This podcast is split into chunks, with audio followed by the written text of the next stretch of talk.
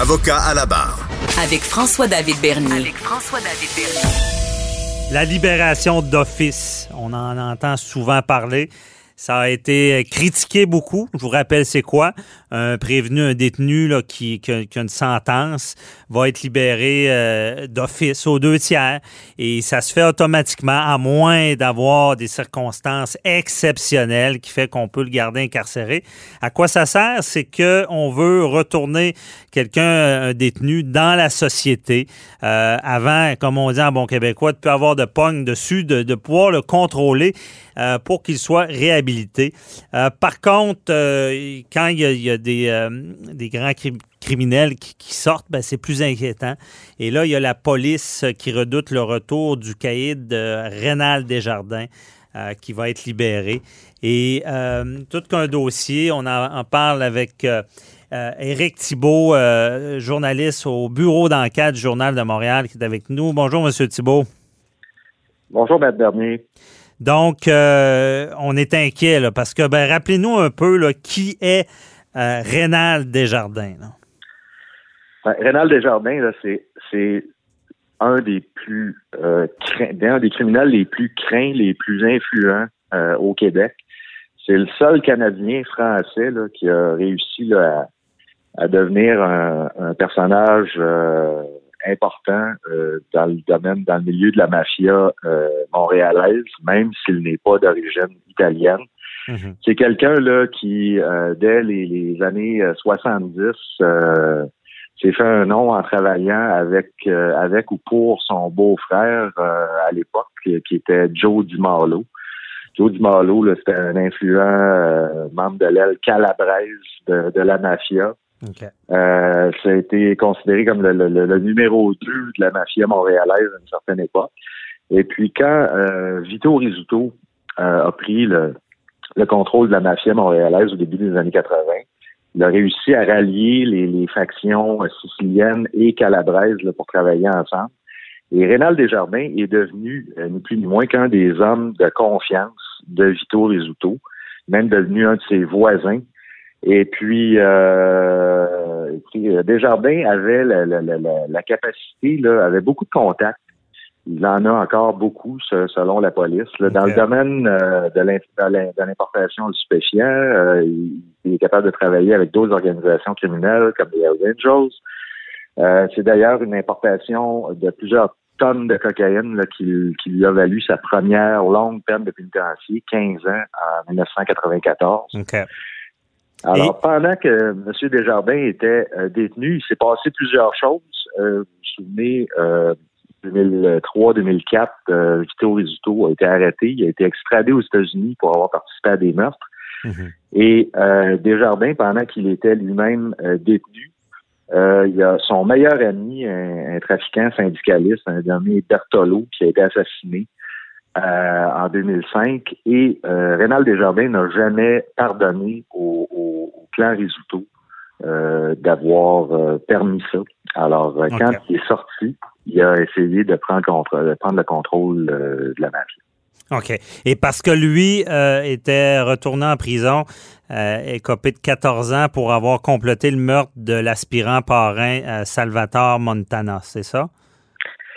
Ben, en fait, c'est c'est ça qui est, euh, qui est particulier, c'est que Desjardins sort de prison de sa peine pour importation de cocaïne aux alentours de 2006. Mm-hmm. Et là, euh, travaille à essayer de reprendre le, le, de prendre le contrôle de la mafia, créer certaines alliances. Et il n'a jamais été euh, condamné ou même accusé de, de quelconque crime commis à, aux dépens là, du clan euh, Risuto, même s'il a été soupçonné, même si le, le clan Risuto ne, ne, le déteste, euh, même si un, même si jusqu'en Italie, il y a un délateur qui, qui a témoigné sous serment que c'était Rénal Desjardins qui, qui était le meneur de la guerre contre les Risuto. Okay. Mais euh, en, en, 2011, ce qui est arrivé, c'est que euh, un de ces, un des, un des, des mafieux avec qui il s'était allié pour prendre le contrôle du, du crime organisé euh, italien, euh, en fait, il lui, il, Desjardins s'est fait tirer dessus en, septembre 2011. Et il a, il a soupçonné un de ses alliés, qui était un dénommé Salvatore Montagna, d'être à, l'origine de la tentative de meurtre. Et il a fait tuer avec des complices M. Montagna deux mois plus tard. Sauf que le problème, pour lui et pour les complices, c'est que ses communications, il était déjà sous enquête, ah, sous écoute électronique dans une enquête antidrogue de la GRC et toutes ces communications euh, électroniques, ces des messages textes incriminants ont tous été interceptés. Alors, euh, ça n'a pas été compliqué. Hmm. Là, euh, il s'est fait arrêter moins d'un mois après le meurtre et ça lui a valu une peine de 14 ans. OK, on comprend bien. Et là, cette personne-là en prison devait quand même avoir une certaine influence. Là. Ben, il faut se souvenir, vous vous souvenez de l'opération Mago? Euh, mhm. Ça, ça a été une des, plus grosses euh, enquêtes euh, contre le crime organisé dans les dernières années. Et puis en 2015, les policiers ont, ont, éventré un, complot d'assassinat contre Rénal Desjardins.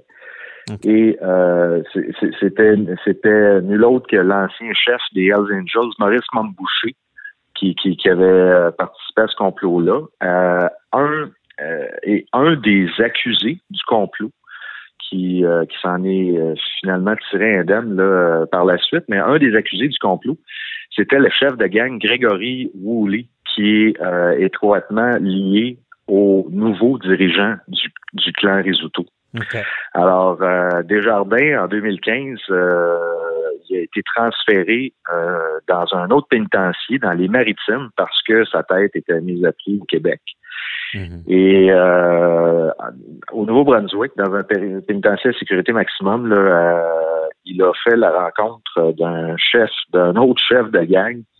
Une gang, c'est pas des, reposants, là, c'est ça s'appelle le Spryfield Mob. C'est un gang indépendant de la Nouvelle-Écosse, près en banlieue d'Halifax. Et euh, ils sont, ils ont la réputation d'être euh, sans pitié, d'être euh, très violents. Mhm. Et euh, Desjardins et le chef de cette gang-là, qui s'appelle euh, Brian James Marriott, ont, ont créé une espèce d'alliance pendant qu'ils étaient détenus ensemble. Et euh, le Spryfield Mob, selon des, des, des informations là, que notre bureau d'enquête a obtenu de sources policières, ben, c'est devenu ni plus ni moins les, les, nouveaux hommes de main de Rénal Desjardins et ce sont eux qui vont, qu'on croit, qui vont le protéger et l'aider à euh, assouvir sa vengeance euh, une fois qu'il va être euh, qu'il va être euh, libéré. Il y a déjà des gens euh, de cette gang-là qui, euh, qui, ont été observés ici à Montréal au cours des deux dernières ah, années. Ouais. Parce que c'est pour ça, là, les, les, corps policiers euh, se préparent à, une, guerre avec Desjardins puis c'est sa vengeance.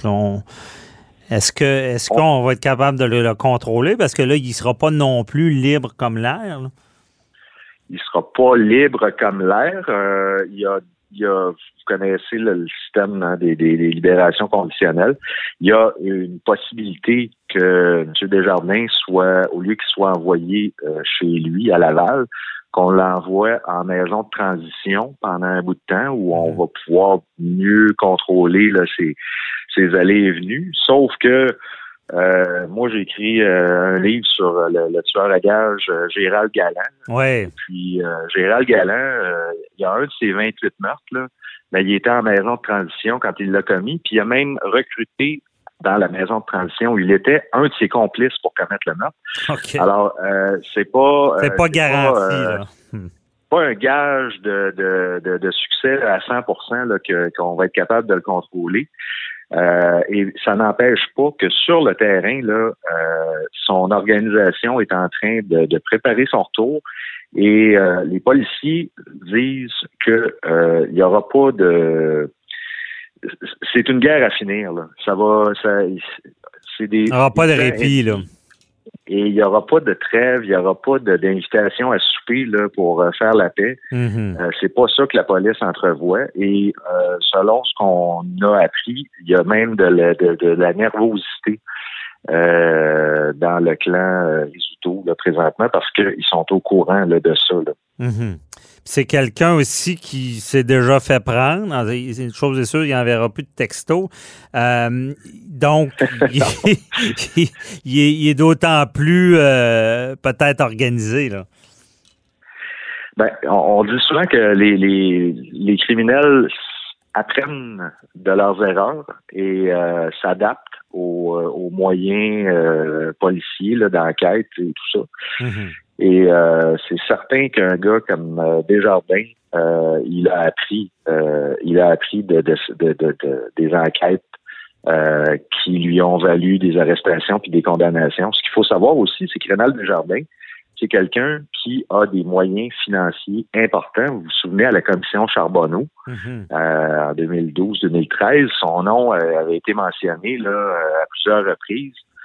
Euh, et, et on, on, le, on le situait là, dans le domaine, dans l'industrie de la construction. Donc, il était là, euh, euh, administrateur ou propriétaire de, de, certaines entreprises et euh, à l'époque, il était même euh, assez proche d'un de, ancien dirigeant de la STQ Construction. Alors c'est quelqu'un qui a beaucoup de contacts et c'est pas quelqu'un là qui je, suis convaincu que c'est pas quelqu'un que le clan Risotto va prendre à la légère loin de là. En tout cas, tout ça est quand même inquiétant. merci de nous avoir résumé ça. Bon, euh, merci beaucoup, Éric Thibault. Vous connaissez le journaliste euh, au bureau d'enquête et aussi euh, mon spécialiste de ce, domaine-là qui est très complexe. Merci de nous avoir éclairé dans ce dossier-là. On s'en reparlera. Ça m'a fait plaisir. Bonne journée. Bye bye.